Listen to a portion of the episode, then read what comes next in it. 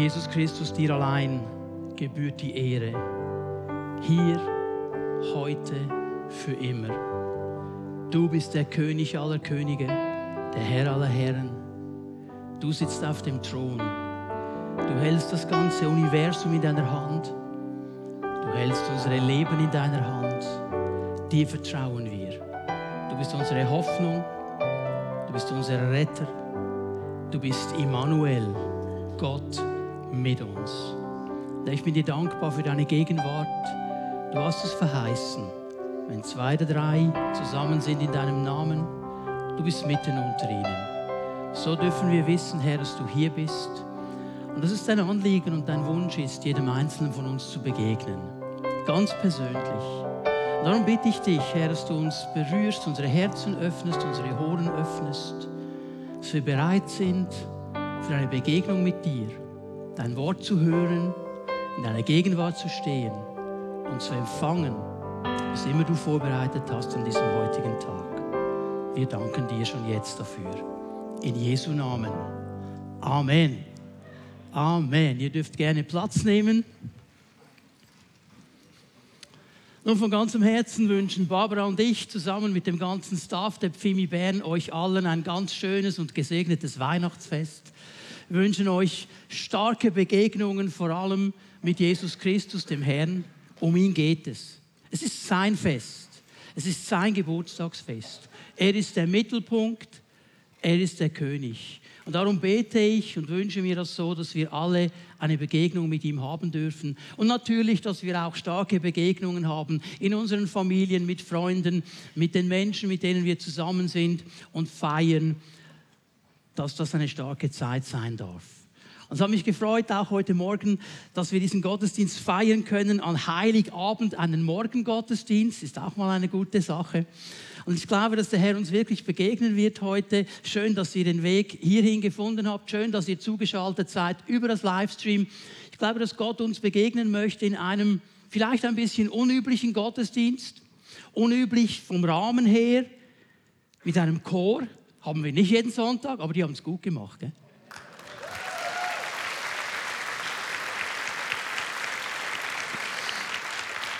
Und unüblich vielleicht auch in Bezug auf die Botschaft. Das ist vielleicht nicht die so ganz übliche Weihnachtsbotschaft, aber ich glaube, dass der Herr uns etwas mitgeben möchte, das ganz, ganz wichtig ist. Und die Botschaft ist auch schon deswegen unüblich, weil der Gott, den wir anbeten, dem wir die Ehre geben, eigentlich unüblich ist. Du kannst ihn nicht in einen Rahmen hineintun. Du kannst ihn nicht irgendwo einordnen. Und er hat seine Liebe für die Menschheit auf ganz unübliche Art und Weise gezeigt, indem er sich nämlich selber verschenkt hat, indem er selber das getan hat, was wir Menschen nicht tun können, egal wie wir uns anstrengen, egal wie wir uns Mühe geben, aber wir können uns nicht selber erlösen. Und darum ist er Mensch geworden und hat uns sein Herz gezeigt. Ein Herz der Liebe, der Annahme, der Barmherzigkeit für jeden Menschen, der sich darauf einlässt. Und so wenige bis heute, damals und heute, haben dieses Herz Gottes wirklich verstanden.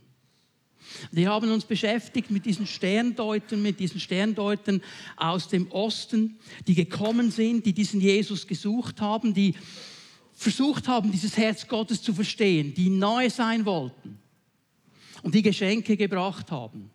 Weihrauch, Myrrhe und Gold. Und weit mehr als einfach nur Geschenke. Und ich möchte euch einladen, noch einmal Matthäus 2 aufzuschlagen, Matthäus Evangelium, das zweite Kapitel, Vers 11. Wir werden den Vers noch einmal lesen, wir haben schon einmal gehört heute Morgen. Sie, das sind diese Sterndeuter, diese Zeichendeuter, sie gingen in das Haus und fanden dort das Kind und seine Mutter Maria. Da warfen sie sich vor ihm nieder und erwiesen ihm Ehre. Der Gedanke hier ist folgender, sie haben ihn angebetet. Das Wort müsste man eigentlich übersetzen mit Anbetung. Und zwar eine Anbetung, die all in geht. Sie haben sich vor ihm niedergeworfen, flachgelegt. Wir haben hier Menschen, die einen hohen sozialen Status hatten. Die waren angesehen in ihrer Gesellschaft. Das waren die Leute, zu denen ist man hingegangen, wenn man ein Problem hatte, wenn man weisen Rat suchte. Sie waren, wir würden heute vielleicht sagen, die High Society.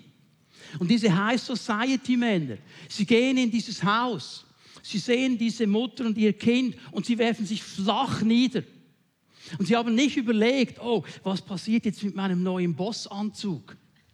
Wer ist dreckig oder was geschieht hier? Sie haben sich niedergeworfen, weil sie verstanden haben, wer er ist.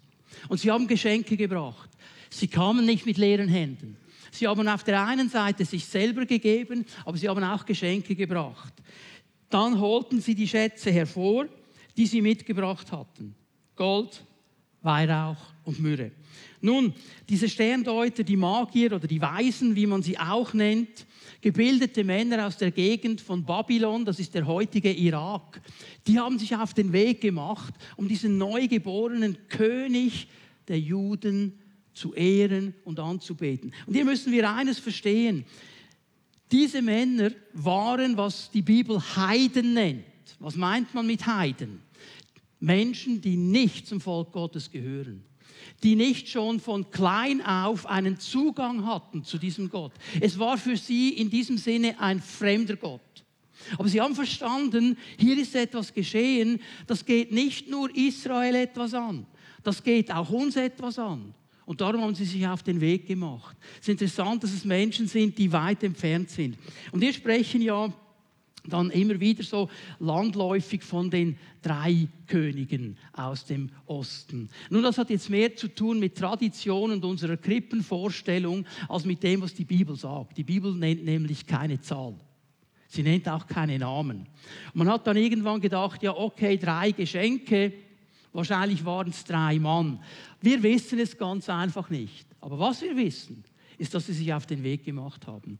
Was wir wissen, ist, dass sie ihr Herz ausgerichtet haben, diesem König zu begegnen. Und diese Zeichendeuter, und das geht vielleicht heute ein bisschen unter, die haben eine lange und eine beschwerliche Reise auf sich genommen. Es waren so 1100 Kilometer etwa. Und die sind sie nicht im Privatjet geflogen. Auch nicht in einer Luxuslimousine. Die haben das mit Ottokar gemacht. Wer weiß noch, wer Ottokar ist? Das ist Ottokar. Okay?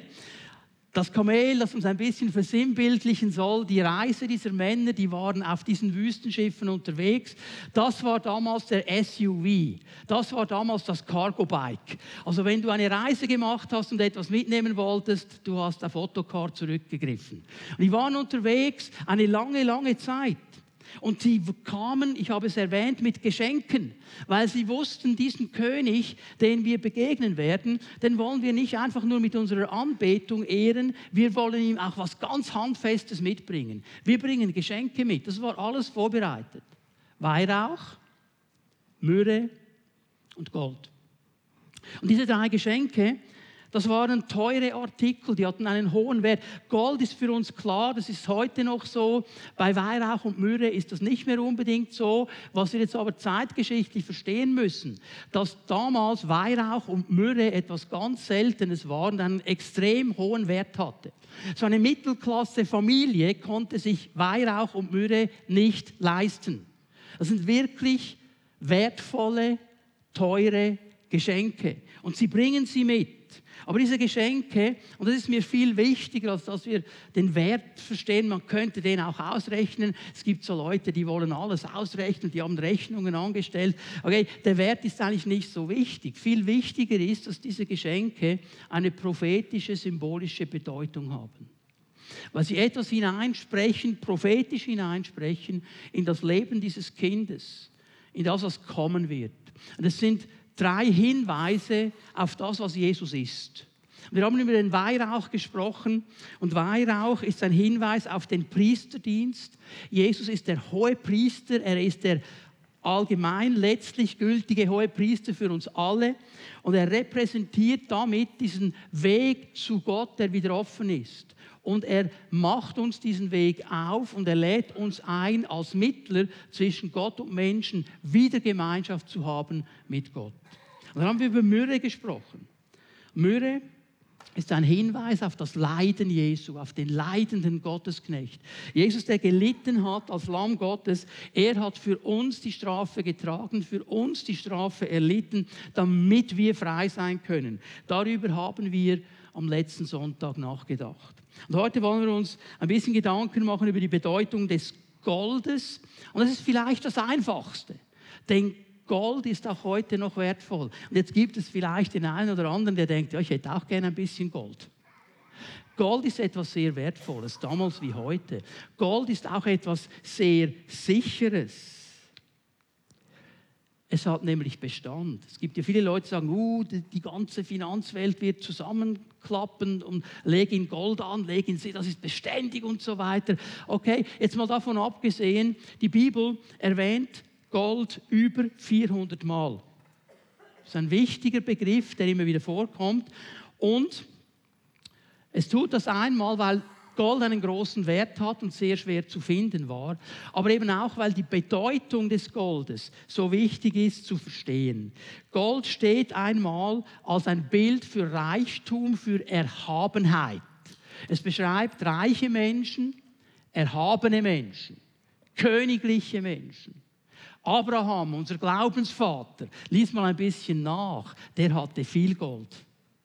Hiob, über den denken wir nicht so gerne nach, weil wir immer nur an sein Leiden denken, was einen kleinsten Teil seines Lebens ausgemacht hat. Aber auch er war ein ganz reicher Mann mit sehr viel Gold. Denk mal nach über den Tempel, denk nach über die Stiftshütte, die Wohnung Gottes. Gold war eines der dominanten Bestandteile dieses Tempels.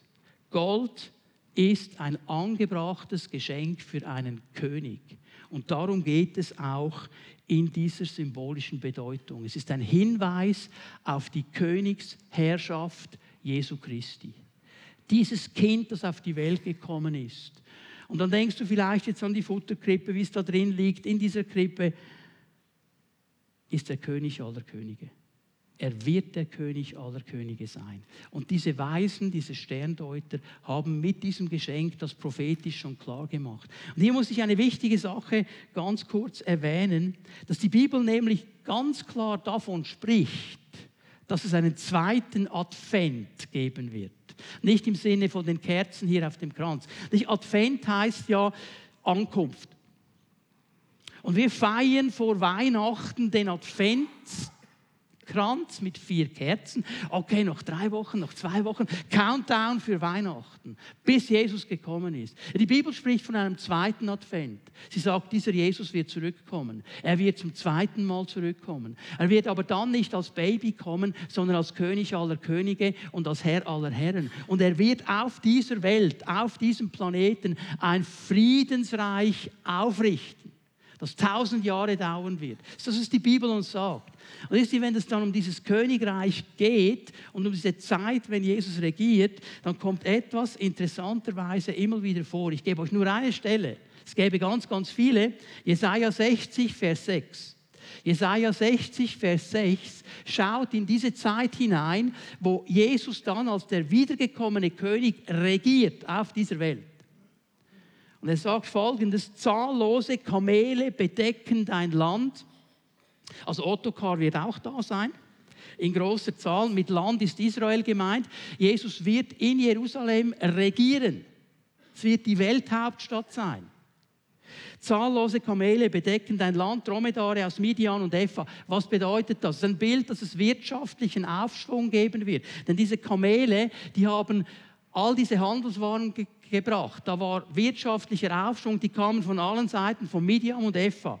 Alle kommen von Saba und was bringen sie? Weihrauch und Gold. Okay? Und verkünden die ruhmreichen Taten des Herrn. Es wird wiederholt, was in Matthäus 2 schon geschehen ist, als Jesus auf die Welt kam. Die Leute kommen, geben ihm Ehre, sie bringen Weihrauch und sie bringen Gold als ein Zeichen der Referenz. Darauf wird hingewiesen in diesem Geschenk des Goldes. Jesus ist der König aller Könige. Und bevor wir jetzt weiter darüber nachdenken, dass Jesus König ist und König aller Könige, machen wir heute Morgen etwas ganz Spezielles. Wir werden miteinander ein Quiz spielen. Und es gibt auch was zu gewinnen. Es ist ein Königsquiz. Also es gibt kein Gold. Einfach, dass es schon klar ist. Okay? Und ähm, ich bin froh, dass ich Hilfe habe. Wir haben extra einen Showmaster eingeflogen, der uns durch dieses Quiz leiten wird. Bitte schön. Hallo miteinander, herzlich willkommen bei diesem Königsquiz. Ich bin euer Showmaster und wir werden zusammen hier vor Ort, aber auch online zu Hause mitspielen können. Für unsere Online-Besucher gilt nämlich folgende Regel. Sendet uns bis um 12 Uhr Mittagszeit heute ein E-Mail mit deinen Antworten an info.fimiband.ch und unter den richtigen Antworten und Teilnehmen werden wir einen Preis verlosen. Ich erkläre euch die Spielregeln. Ich werde euch diese einmal erklären. Fragen sind nachher nicht gestattet. So, ich bitte als erstes meine Helfer, sich in den Gängen zu verteilen. Diese Helfer verteilen sich in den Gängen und sie haben einen Spielbuzzer. Wenn ihr diesen Buzzer drückt, dürft ihr danach nach vorne zu mir kommen und eure Antwortmöglichkeit mir mitteilen. Nun, was wird gesucht? Folgend werden wir drei Runden spielen. In diesen drei Runden suchen wir verschiedene Königstitel. Nicht die Menschen, sondern den Titel. Gespielt werden drei Runden, dabei wird pro Runde ein Titel gesucht. Ihr müsst aufgrund meiner Beschreibung oder meinen Aussagen herausfinden, welcher Titel das gesucht wird. Ich gebe euch zwei Beispiele, damit ihr etwa wisst, in welche Richtung das, das geht. Erstes Beispiel. Gesucht wird der Titel von einer Person, die schweizerischer, südafrikanischer Abstammung ist, etliche Grand Slams gewonnen hat und bekannt für seine Tennisqualitäten ist. Gesucht wird nicht der Roger Federer, sondern King Roger. Gut. Zweites Beispiel. Die Schweiz hat den stärksten König der Welt. Er ist muskulös, kräftig und stark. Alle drei Jahre wird ein neuer König erkoren und dies, nachdem er seine Konkurrenz im Sägemehl gebodigt hat. Gesucht wäre der Schwingerkönig. Sehr gut, ihr habt das Spiel verstanden. Nun lasst uns zusammen aufstehen, alle zusammen. Als Anmerkung, wir sind alles Geschwister im Glauben. Wir versuchen das gesittet durchzuführen. Rennt nicht die Personen um und habt Erbarmen mit unseren Buzzermans und Buzzergirls. So, Hört gut zu. Runde 1. Der König wird vor voller Versammlung als Jüngling emporgehoben, damit alle ihn sehen. Dabei handelt es sich um einen Filmklassiker. Super. Zu mir nach vorne. Welcher oh, Königstitel wird gesucht? König der Löwen. König der Löwen, das ist richtig.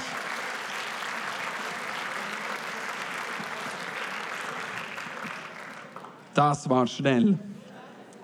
Runde 2. Gesucht wird ein König, der über eine Milliarde verkaufte Tonträger weltweit hat. Er war das bekannte Gesicht eines Musikgenres, vor allem in den... Jawohl? Nein, nicht der King of Pop. Ich lese weiter. Er war das beka bekannte Gesicht eines Musikgenres, das vor allem in den 50er und 60er Jahre beliebt war. Ja, nach vorne kommen. Der King of Rock.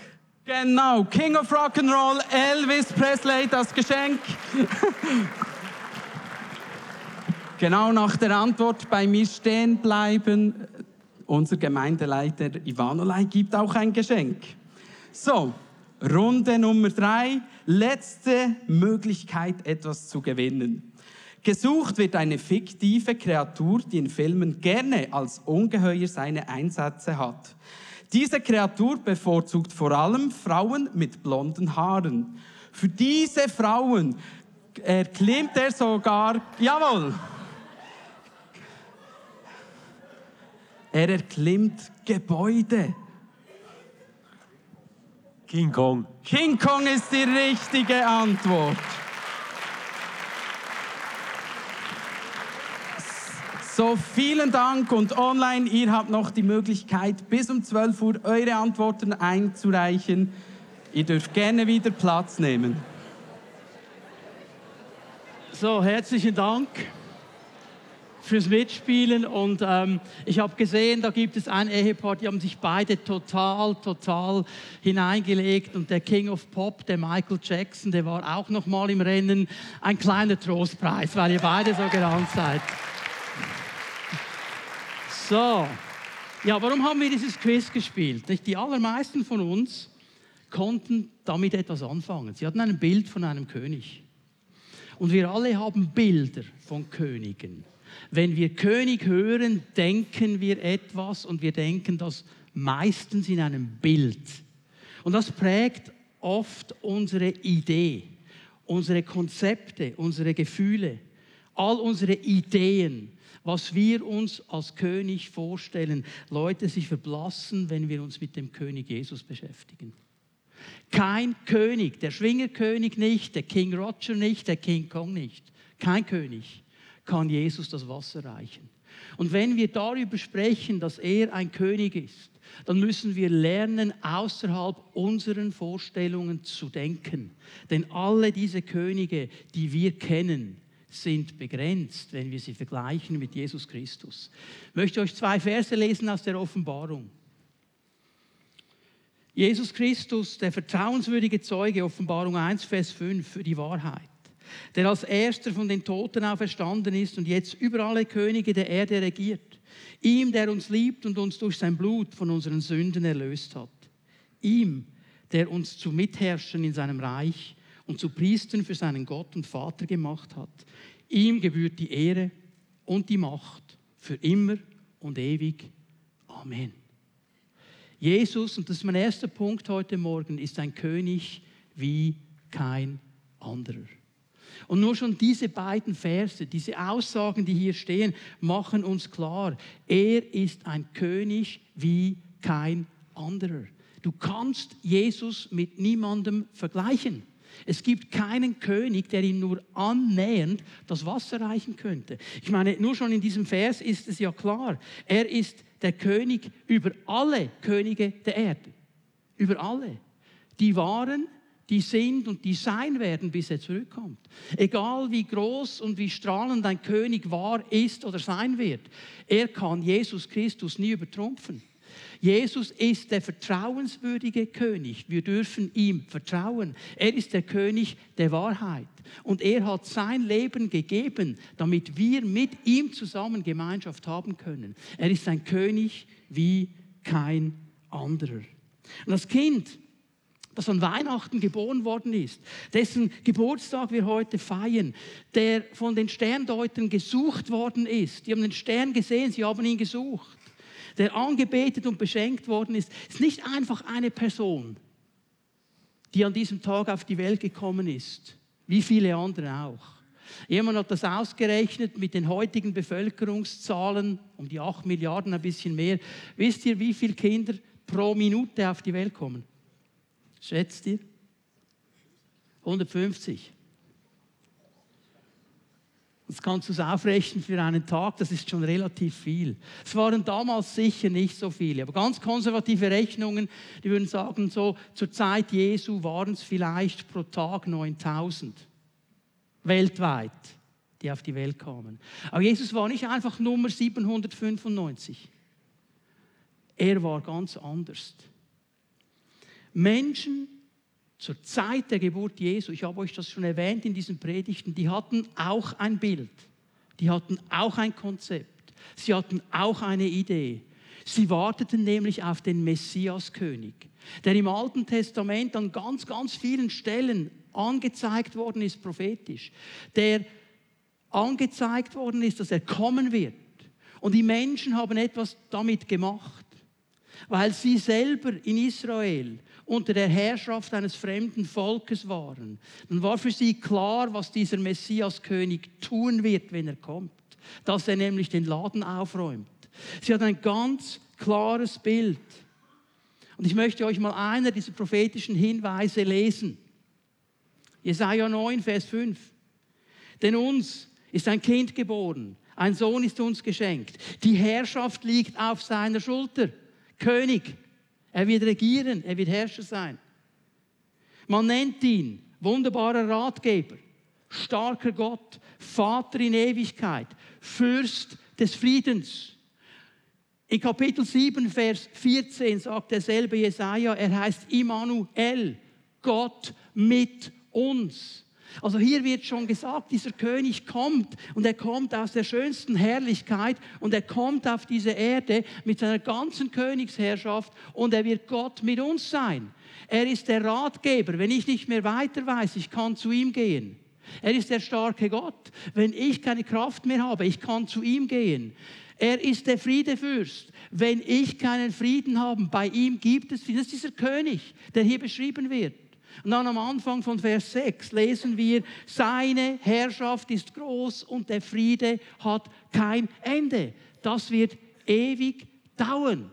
Und die Leute, damals wie heute, die machen sich ein Bild. Die lesen das und sie machen sich ein Bild.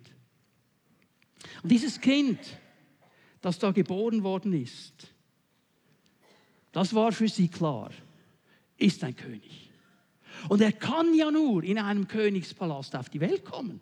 Darum sind die Sterndeuter auch bei Herodes gelandet, im Königspalast. Ja, wo soll, sollte ein König auf die Welt kommen? Und sie hatten so ihre Idee von diesem Baby in der Louis Vuitton Babyausstattung. Louis Vuitton Krippe kannst du kaufen, bei 8000 fängt das an.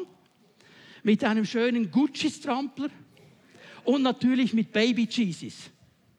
Wisst ihr, was Cheeses sind? Die teuersten Schuhe, die du kaufen kannst, wenn du Sneakers willst. Jesus hatte das alles nicht. Er hatte das alles nicht. Niemand würde diesen großen König in einem Stall suchen, in einer Krippe, einfach so in ein paar Leintüchern hineingewickelt. Niemand würde ihn da suchen. Das wäre ein unübliches Bild für diesen König. Dieser König, der würde ganz sicher nicht in der Familie eines Zimmermanns aus Nazareth auf die Welt kommen. Ganz sicher nicht. Es gab damals so eine Aussage in Israel, was kann aus Nazareth schon Gutes kommen? Dieser König ist so anders. Keiner hätte erwartet, keiner, als dieser König der Könige dann aufgewachsen ist, Mensch geworden ist, als Rabbi durch Israel gezogen ist, von seinem Vater erzählt hat, dass er Gemeinschaft hat mit Zöllnern, mit Prostituierten, mit Aussätzigen. Das sind alles Leute, die von der damaligen Religion ausgegrenzt worden sind, die man nicht haben wollte. Die haben nicht ins Bild gepasst. Jesus hat sie gesucht. Jesus hat ihnen Raum gemacht, weil Jesus Raum macht für jeden Menschen. Nicht nur für die, die toll sind und alles im Griff haben. Für jeden Menschen, der seine Gegenwart sucht. Das war den religiösen Leuten ein Dorn im Auge. Das konnten sie nicht einordnen. Unvorstellbar, dass dieser Mensch, dieser König, sich solche Nachfolger aussuchen würde, die er ausgesucht hat. Ganz sicher nicht solche Fischer, solche rauen Kerle vom See Genezareth, die knapp in die Schule gegangen sind und deren Dialekt man eh nicht versteht. Und dann noch ein Zelot dabei, ein Widerstandskämpfer und noch ein Zöllner dabei. Das kann es doch nicht sein. Und dann hat er eine ganz schlimme Sache gemacht. Der hat das noch erlaubt, dass Frauen mit ihnen ziehen. Wenn jemand sagt, die Bibel sei ein patriarchalistisches Buch, kannst du in der Pfeife rauchen. Jesus hat Raum gemacht für Frauen immer. Immer. Amen. Ganz wichtig, lass uns nicht daran glauben, was die Gesellschaft uns erzählen wird. Die Bibel sagt etwas ganz anderes. Ein König, der auf einem Esel in seine Stadt einreitet. Und da haben alle noch geschrien, die Menge hat ihn gefeiert, die religiösen Leute haben sich aufgeregt, obwohl sie eigentlich in Sacharja 14 das alles schon hätte lesen können. Ist alles schon aufgeschrieben. Aber ein König, wenn er König ist, der kommt doch nicht auf einem Esel. Der kommt doch auf einem Pferd. Bitteschön. Und er nimmt eine Armee mit. Was ist denn das für ein König? Und dann wird dieser König für Taten, die er nie getan hat, verurteilt und angeklagt. Und er stirbt am Kreuz. Und da hängt der König aller Könige, der Herr aller Herren, der das ganze Universum geschaffen hat, hängt vor seiner Schöpfung. Und seine Schöpfung verspottet ihn. Und er hätte mit einem Wort alles beenden können und alles zerstören können. Er hat es nicht gemacht. Er hätte jeden Engel bitten können, ihm zur Hilfe zu kommen. Was macht er an diesem Kreuz? Er betet für die Leute, die ihn angenagelt haben. Vater, vergib ihnen. Sie wissen nicht, was sie tun.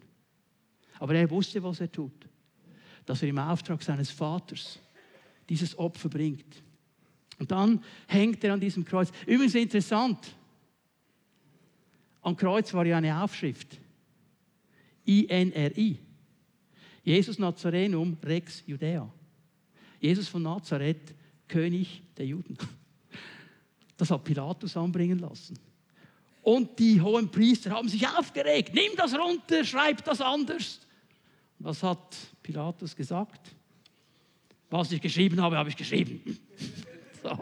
Und dann wird er in ein fremdes Grab gelegt. Was? Der ist ein König und hat nicht mal ein Mausoleum.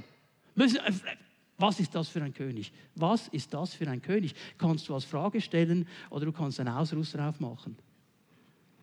Was für ein König? Denn dieser König ist am dritten Tag auferstanden und erlebt. Keine der Frauen, die an diesem Morgen hingegangen sind, hätten daran gedacht, dass dieser Stein weg ist und dass Jesus herauskommt und lebt, obwohl er es gesagt hat. Und er konnte nicht im Tod gehalten werden, weil an ihm keine Sünde war, weil er nichts falsch gemacht hat. Und so hat er für uns, nicht nur für sich, den Tod und die Sünde besiegt und ein neues Leben ermöglicht. Das ist das, was zusammengefasst hier in Offenbarung 1, Vers 5 schon geschrieben steht. Ich lese noch einmal den zweiten Teil von Vers 5, der uns liebt und durch, uns durch sein Blut von unseren Sünden erlöst hat. Er hat uns erlöst, er hat uns frei gemacht. Ihm, der uns zu Mitherrschen in seinem Reich und zu Priestern für seinen Gott und Vater gemacht hat. Er ist dieser König. Ein König, der mit nichts zu vergleichen ist. Und ein König, der eine Botschaft hat, die mit nichts vergleichbar ist. Ein König, der eine Botschaft bringt, die jeden Rahmen sprengt. Es ist die unerwartetste, außergewöhnlichste Botschaft des ganzen Universums. Da gibt es einen Gott, der alles gemacht hat, der alles geschafft hat, der alle Autorität hat, der alles tun kann, was er will, der den Menschen geschaffen hat, der einen Plan und einen Gedanken hat.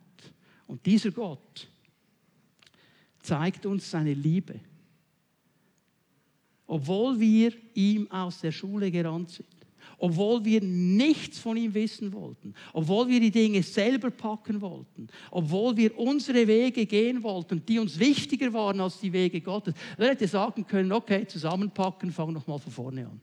Er ist Gott, er hätte das tun können. Aber er sucht einen Weg, diese zerbrochenen, sündigen Menschen wieder aufzunehmen in seinen Haushalt, in seine Familie, in sein Königreich. Und es gibt eine Bibelstelle, man sagt, es ist die bekannteste Bibelstelle, die es gibt. Das ist Johannes 3,16.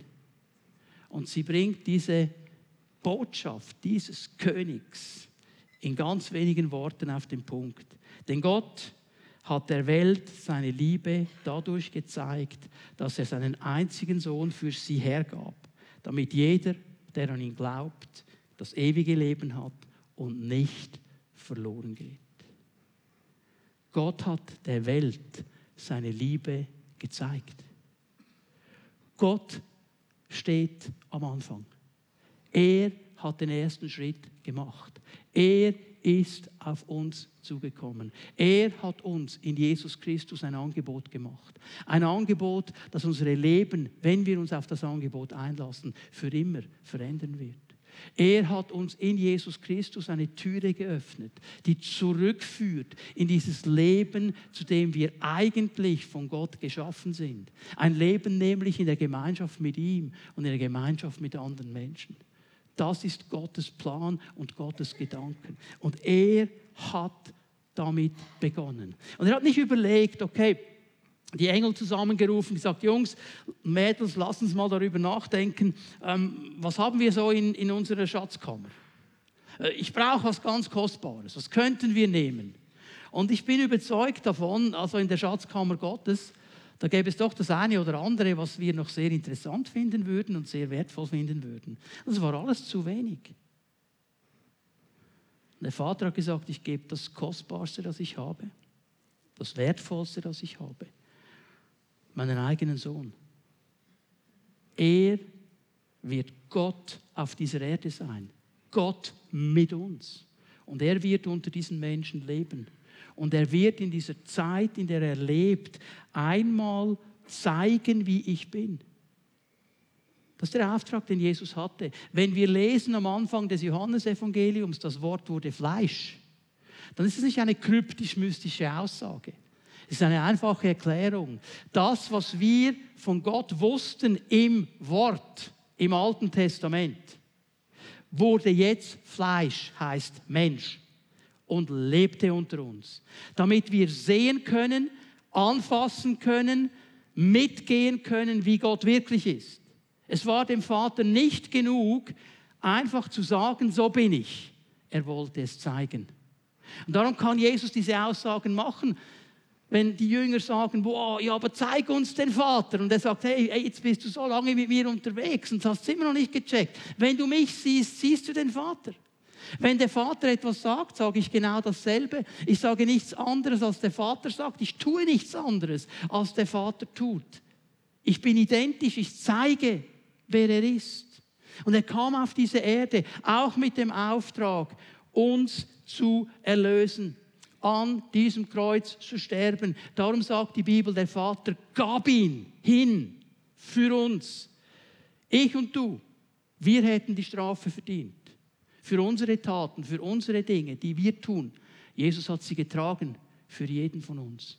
Und dann lese ich etwas ganz Interessantes in diesem Vers Johannes 3:16.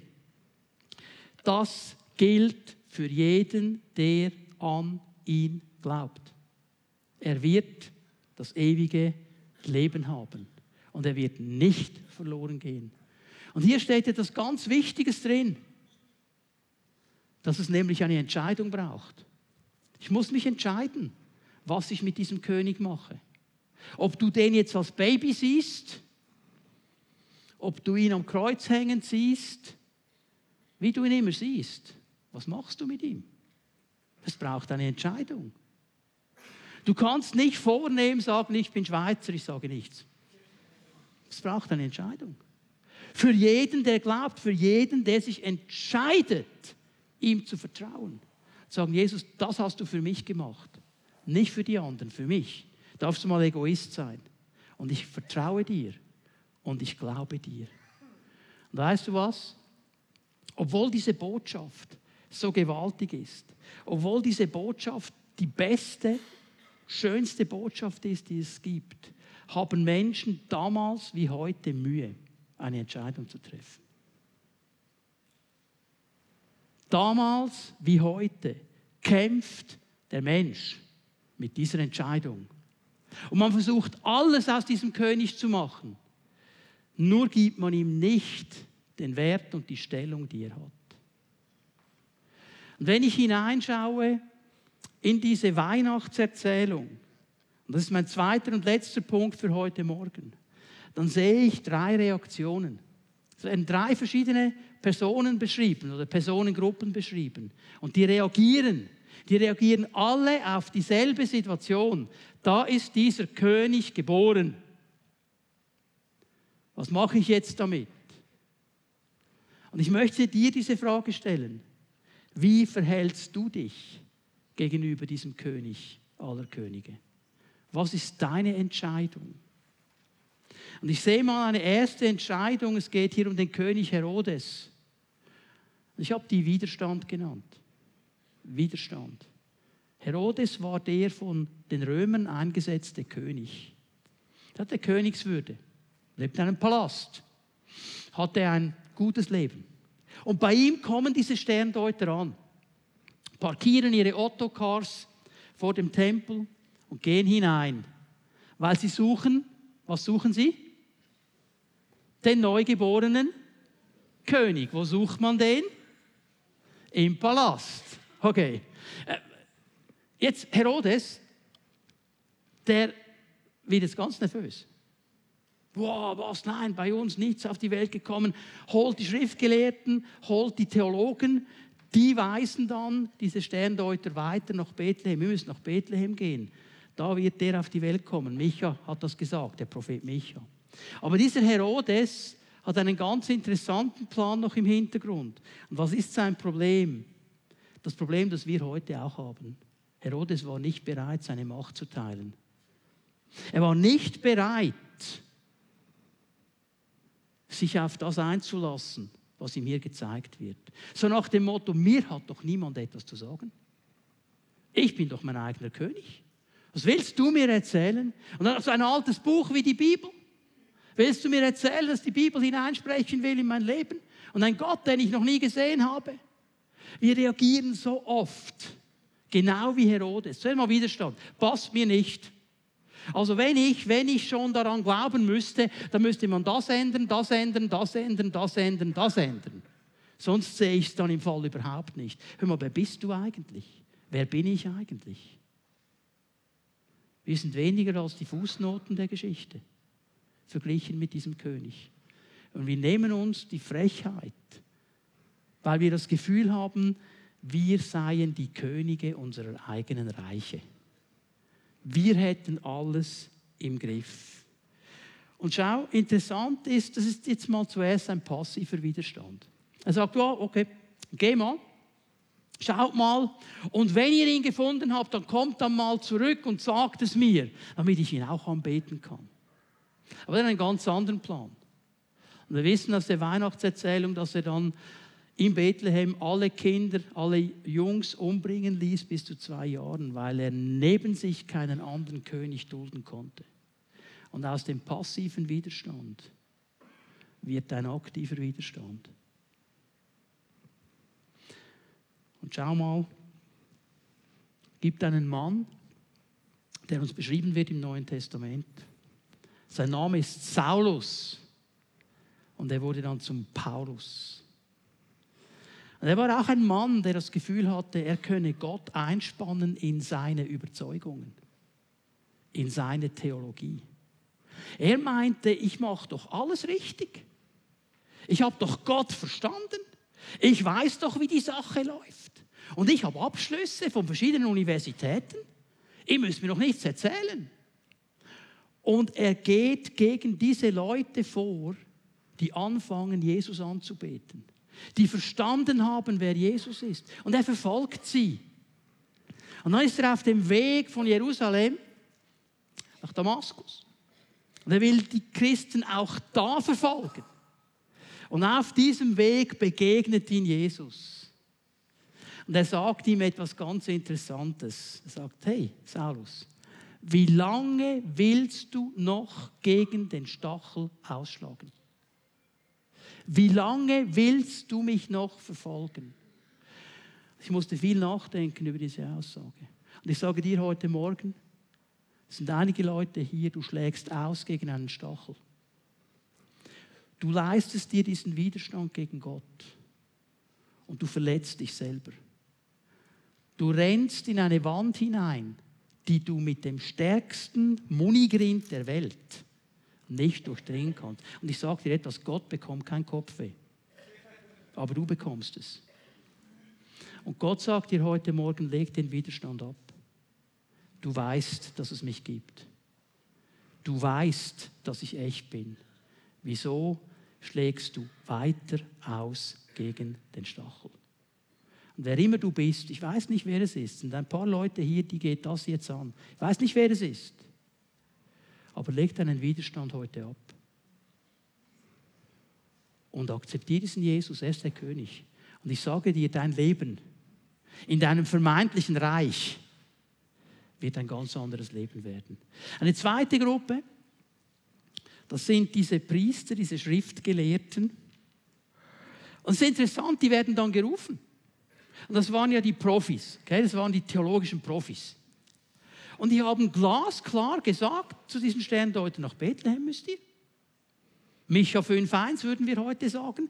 Damals auf den Schriftrollen hast du keine Kapitel- und Versangabe, aber sie wussten genau, was da steht. Und du, Bethlehem Ephrata, du bist die kleinste unter den Gauen Israels, aber aus dir wird mir der König aller Könige kommen. Die wussten es glasklar, glasklar. Jetzt würden wir doch denken, ja hallo, also wer ein echter Theologe ist, der ist vor dem Ottokar da. Der rennt schneller dahin als Ottokar. Aber weißt du was? Keine zehn Kilometer von Bethlehem entfernt. Sie gingen nicht. Sie gingen nicht. Keine zehn Kilometer entfernt vom König aller Zeiten. Und sie gehen nicht hin und beten ihn nicht an. Die wussten alles, wenn es um Gott geht. Aber sie waren nicht bereit, die Wahrheit Gottes in ihrem Leben Raum zu geben. Ja, es gibt aber noch alternative Wahrheiten.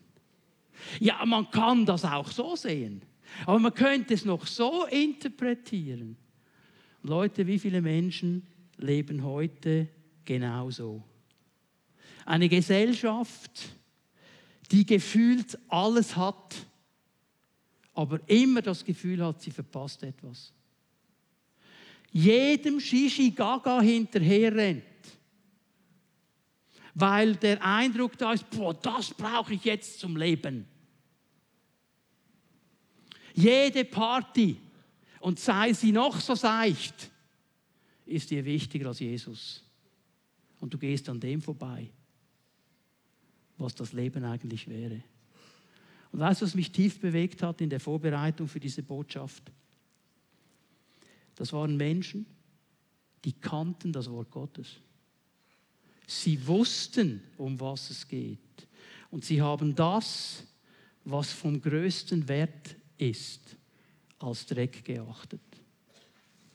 Und wie viele Menschen, die sagen, ich folge Jesus nach, leben genauso. Du folgst Jesus nach, solange es dir passt. Solange es in eine Linie hineingeht, die irgendwie stimmt für dich. Aber all die Dinge, wo dieser König aller Könige kommt und etwas sagt, das du unbequem empfindest, das ist dann nicht mehr der Punkt. Ja, das kann man eben auch anders sehen. Ja, also ich gehe jetzt an diese Party, die ist so cool. Ja, für Gottesdienst, da kann ich ja noch lange gehen. Ich würde mal bezweifeln, dass Jesus dir an der Party begegnet aber ich weiß, dass er im Gottesdienst ist.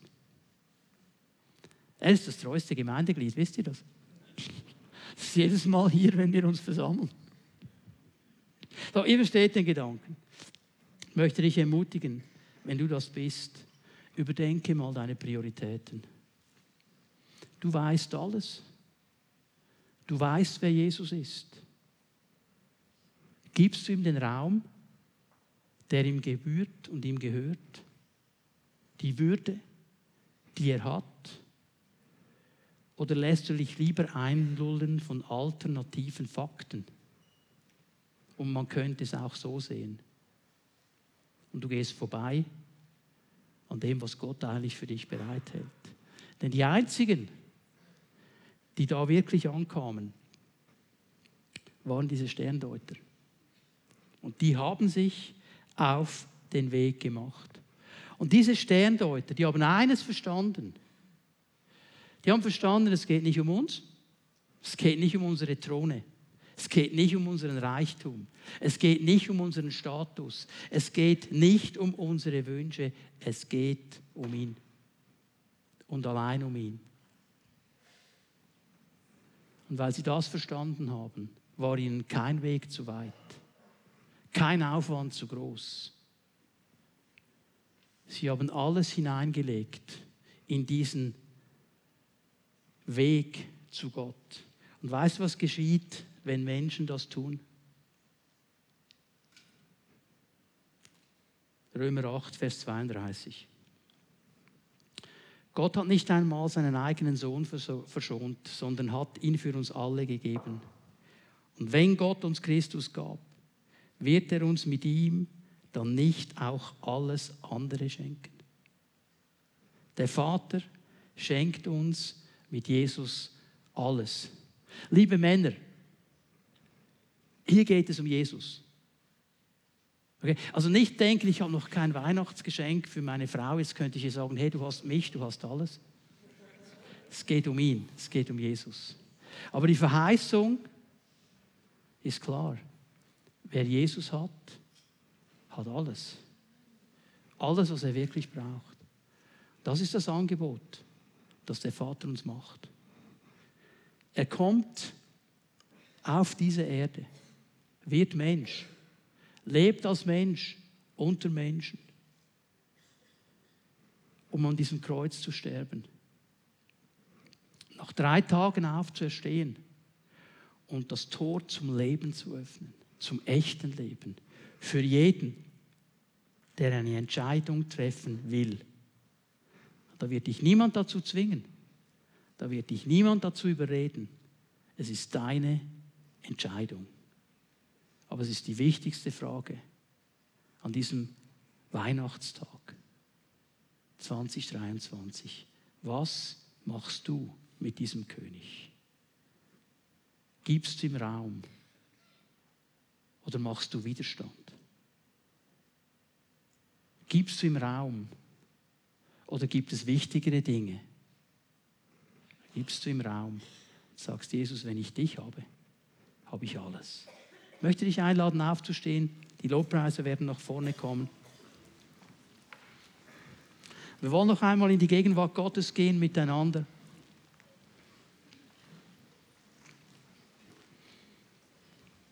Wenn wir noch einen Moment vor Gott stehen, ich lade dich noch einmal ein. Nimm dir einen Moment Zeit, darüber nachzudenken, wie deine Reaktion, deine Entscheidung gegenüber diesem König aller Könige aussieht. Und vielleicht bist du hier heute Morgen und du sagst, hey, ich, ich habe diese Entscheidung noch nie getroffen. Ich, ich, ich kenne diesen König noch nicht persönlich aber ich möchte ihn persönlich kennenlernen, dann lade ich dich ein, einen Schritt auf ihn zuzutun. Das kannst du jetzt dann gleich tun, wenn wir ihn anbeten und preisen, indem du aus deiner Reihe heraustrittst und hier nach vorne kommst. Und einfach vor ihm stehst und sagst, Herr, hier bin ich, möchte dich kennenlernen. Vielleicht bist du eine dieser Personen, die sagt, ja eigentlich, eigentlich habe ich mich mal entschieden für diesen Jesus. Aber es gibt so viele Bereiche meines Lebens, da leiste ich ihm Widerstand, weil ich nicht bereit bin loszulassen, weil ich es gerne anders hätte und weil ich finde, er hat zu machen, was ich will. Du hast heute Morgen verstanden, dass das der falsche Weg ist. Er ist der König, nicht du und nicht ich. Und du sagst heute Morgen, ich ergebe mich diesem König ganz neu. Ich lege meinen Widerstand auf die Seite und ergebe mich diesem König. Dann darfst auch du, wenn wir den Herrn noch einmal anbeten, einfach aus deiner Reihe treten, hier nach vorne kommen und ihn anbeten. Du merkst deine Prioritäten, die sind nicht da, wo sie sein sollten. Willst neu eine Prioritätsliste setzen an diesem Tag. Du darfst kommen und einfach vor ihm stehen und von Herz zu Herz mit ihm reden. Er ist der König aller Könige, der Herr aller Herren und er steht hier. Und vergiss nicht, dass sein Name Immanuel ist. Gott mit dir. Er weiß um deine Nöte, er weiß um deine Sorgen, er weiß um deine Schmerzen. Er weiß um alles in deinem Leben. Und er möchte dir da begegnen, wo du dein Herz öffnest. So lass uns miteinander zu ihm kommen. Wenn du dein Herz öffnen möchtest, eine Berührung von Jesus suchst, wenn wir ihn jetzt anbeten, komm einfach hier nach vorne. Stell dich mit mir zusammen vor ihn und lass uns anbeten.